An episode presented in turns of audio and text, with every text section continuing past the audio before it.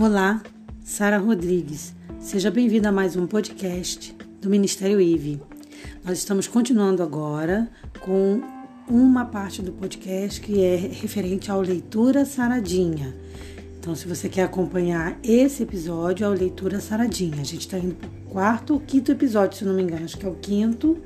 E a gente está fazendo uma leitura sobre, um resumo, na verdade, sobre o livro A Ciência da Longevidade de Gary Small. Tem muito conhecimento dentro desse material, desse livro, né? E eu super recomendo a leitura para você, que tiver interesse.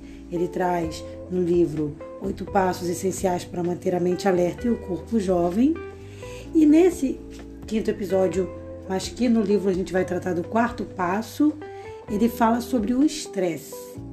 Então, como nós devemos, na verdade, promover uma vida de qualidade sem estresse e ele começa o livro, o, capítulo, né, dizendo uma frase que eu acho também maravilhosa de, de Lily Tomlin, que diz assim: A realidade é a principal causa de estresse entre aqueles que estão em contato com ela. Ou seja, a maior causa de estresse para muitas pessoas é realmente o que? A própria realidade da pessoa. Porque a pessoa vive uma vida tão movimentada que a sua própria vida lhe causa estresse. Então, o que vem de fora só complementa. E a gente precisa, a gente sabe que a gente precisa trabalhar contra o estresse para poder ter longevidade, porque essas palavras elas não costumam andar juntas. Estresse e longevidade, tá? Para você ter longevidade, você precisa ter uma vida sem estresse. É, é sabido que o estresse é um dos fatores que mais contribui para doenças, né? É, que vêm com a idade. Então, quanto mais estressado você for na juventude, pior vai ser a sua velhice, se é que a pessoa vai chegar na velhice, né? Tem uns que nem chegam.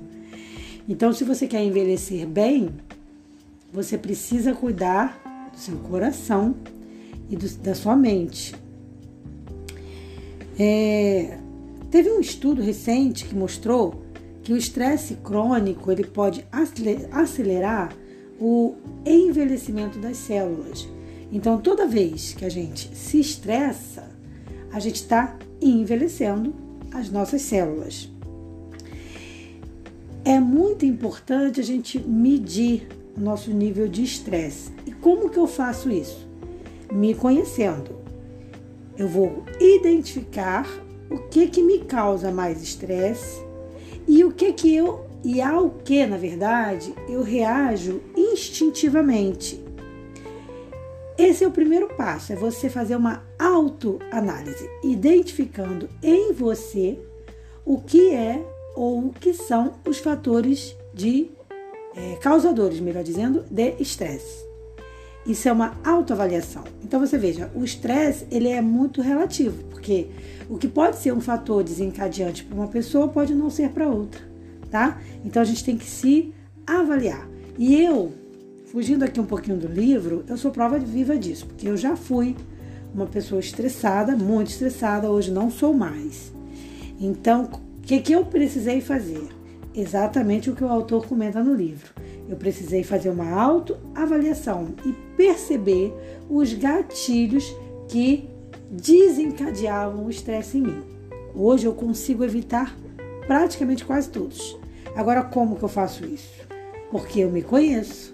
Então, fazer uma autoavaliação de nós mesmos, né? A auto já é de nós mesmos, né? Fazer uma, uma avaliação de nós mesmos é muito importante, porque isso vai mostrar pra gente onde a gente está falhando, onde a gente precisa melhorar, tá? Então, a nossa mente, ela precisa estar o quê? atenta, ela precisa estar alerta. Até pelo fato da gente estar segundo a segundo ali, controlando os nossos pensamentos, sentimentos, observando o nosso estado físico, acaba sendo uma ferramenta que vai nos ajudar na caminhada em busca da longevidade. Porque o que todo mundo quer, ou melhor, o que a maioria das pessoas querem é viver muito é viver muito com qualidade de vida, né?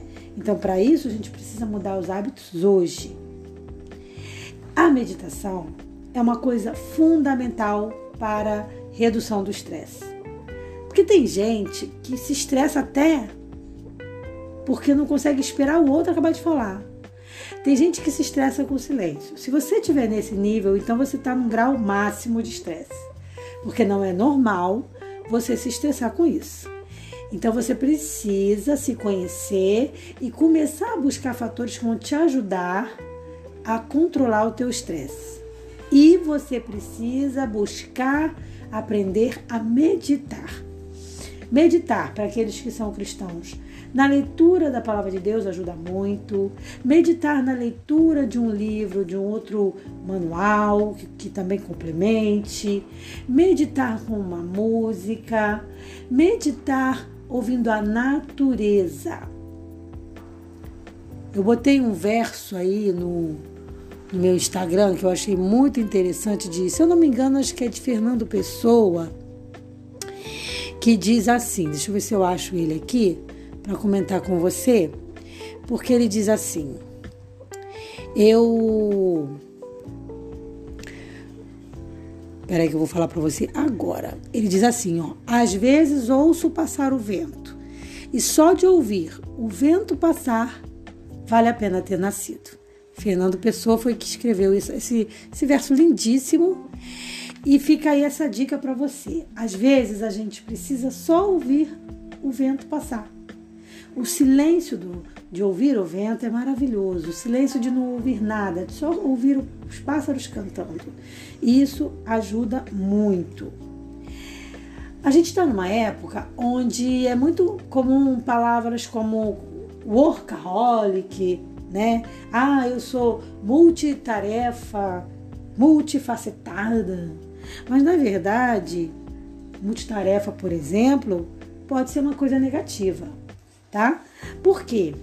Porque se você faz várias coisas ao mesmo tempo, isso é um fator de estresse. E também numa pesquisa já foi provado que fazer várias coisas ao mesmo tempo prejudica o desempenho da, dessas atividades. Então, quando eu faço uma coisa de cada vez, estatisticamente é provado que eu vou fazer melhor cada coisa. Então, toda vez que você realizar uma tarefa de cada vez, seu desempenho será melhor. E você também vai evitar o estresse. Então, assim, se você é uma pessoa que não consegue largar o celular, se você é uma pessoa que não consegue ficar sem tecnologia, qual a dica?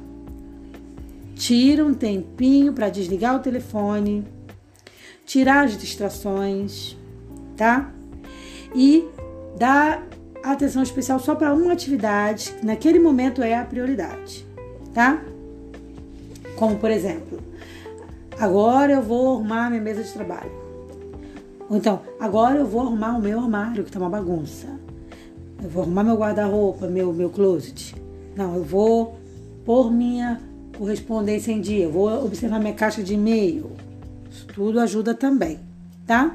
Então, ser multitarefa, ser workaholic, por mais bonitinho que o nome seja, não é nada positivo. Mais cedo ou mais tarde a conta vai chegar. Então, o melhor é você fazer uma coisa de cada vez. O não também é uma ferramenta maravilhosa. Muita gente tem dificuldade de dizer não e se sobrecarrega porque precisa ficar agradando todo mundo. Você não tem que ficar agradando a todo mundo, tá bom? Então você tem que entender que você precisa dizer não. E dizer não é importante. Você precisa fazer aquela avaliação de que quando você diz não para uma coisa, você está dizendo sim para outra. Então, se você nega alguma coisa para alguém porque aquilo é importante para você, porque aquilo vai prejudicar o seu dia, você está dizendo sim para si mesmo, tá?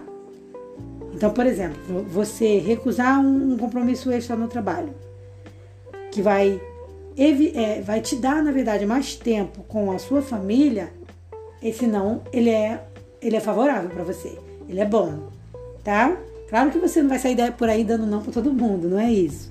Você vai analisar situações onde os nãos são necessários e vai dar não quando tiver que dar não, tá bom? Deixa eu falar uma coisa para você, pra você que está acompanhando o nosso podcast. Esse capítulo do livro que, tá, que trata especificamente sobre o estresse, ele é bastante amplo. Então a gente não vai fazer falar dele todo agora para não ficar muito longo esse podcast, porque eu já estou finalizando ele. Eu vou deixar e vou complementar o restante desse capítulo, ainda falando sobre estresse, para o nosso próximo podcast. Então já fica aí o convite para você participar com a gente.